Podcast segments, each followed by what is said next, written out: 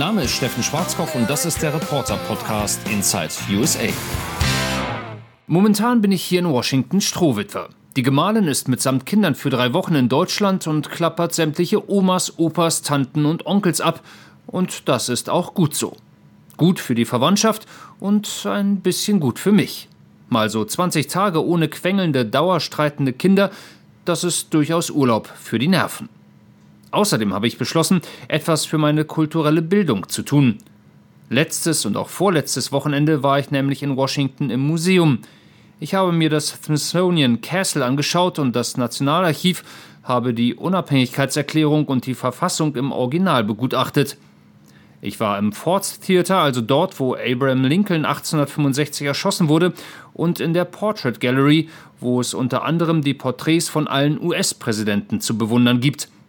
Also fast allen, außer Donald Trump, der wird erst aufgehängt, wenn er nicht mehr Präsident ist, also frühestens in sechs Jahren. Am letzten Sonntag wollte ich eigentlich auch noch ins Hirschhorn-Museum gehen, aber dann kamen die Schießereien in Texas und Ohio dazwischen und mein Sonntag war dahin.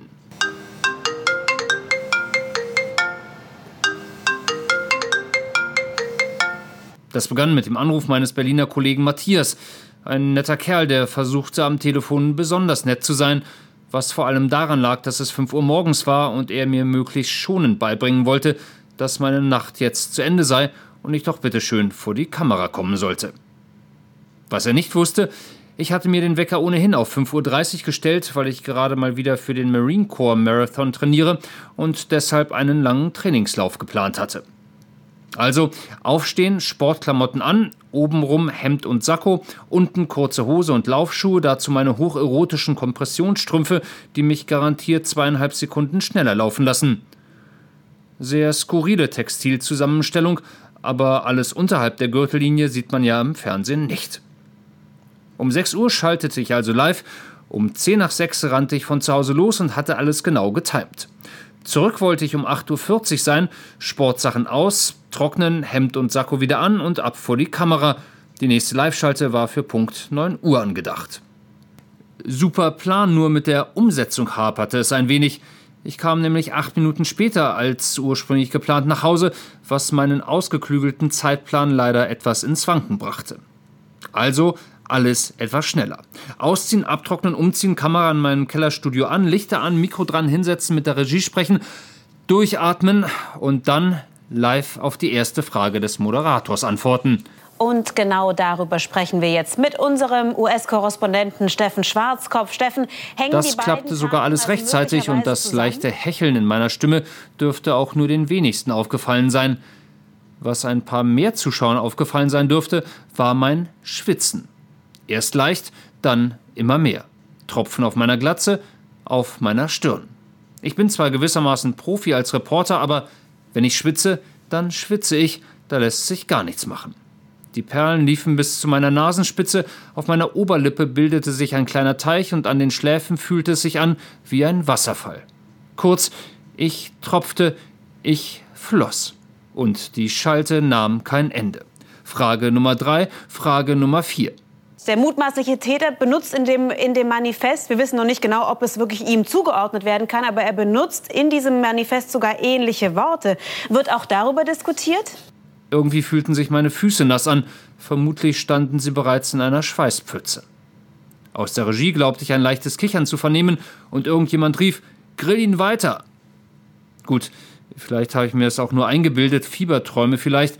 Bei einer gefühlten Körpertemperatur von 44 Grad wäre das aber kein Wunder.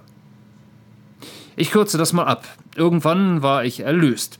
Duschen, wieder umziehen, nächste Schalte ab in die Kirche, wo ich dran war mit dem sogenannten Passing of the Peace. Das heißt, ich sollte ein paar einleitende Worte zum Friedensgruß sprechen, wobei ich mich dabei kurz hielt, denn um 12 Uhr war schon wieder die nächste Schalte geplant.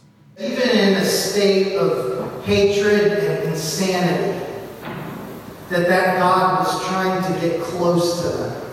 Den Rest von Pastor Ryans Predigt bekam ich dann nicht mehr mit, weil ich los musste. Er und der liebe Gott mögen mir das verzeihen.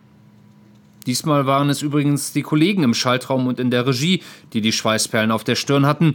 Ich kam nämlich exakt eine Minute und 20 Sekunden vor der Schalte auf meinem Fernsehhocker zum Sitzen, Hätte ich das nicht rechtzeitig geschafft, wäre den Kollegen die halbe Sendung um die Ohren geflogen.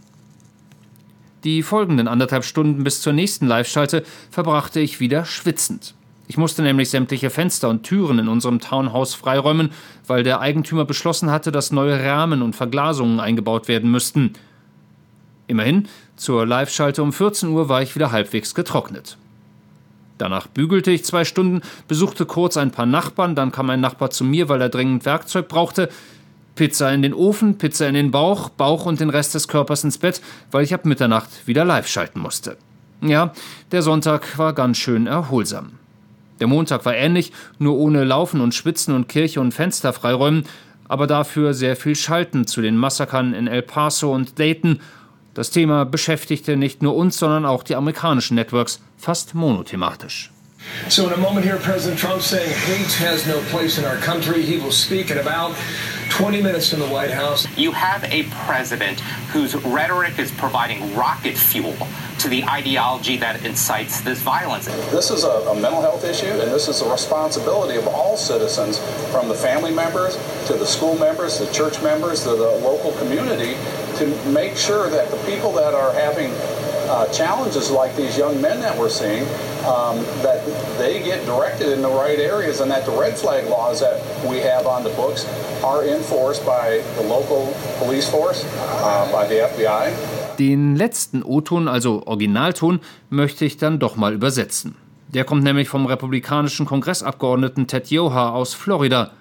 Das ist eine Sache der Geisteskrankheit und es ist die Verantwortung der Familie, so sagte er, der Gemeinde und der Kirchenmitglieder, dass junge Leute, die mit solchen mentalen Herausforderungen zu tun haben, also dass die an die zuständigen Stellen gemeldet werden, wie Polizei und FBI. Dem Moderator ging es da übrigens genauso wie jetzt wohl dem einen oder anderen Zuhörer. Er schwieg und in seinem Gesicht stand die Frage förmlich geschrieben: Wie bitte? Die Lösung des Problems Waffengewalt in den USA ist tatsächlich dergestalt zu lösen? Na bitte, so einfach.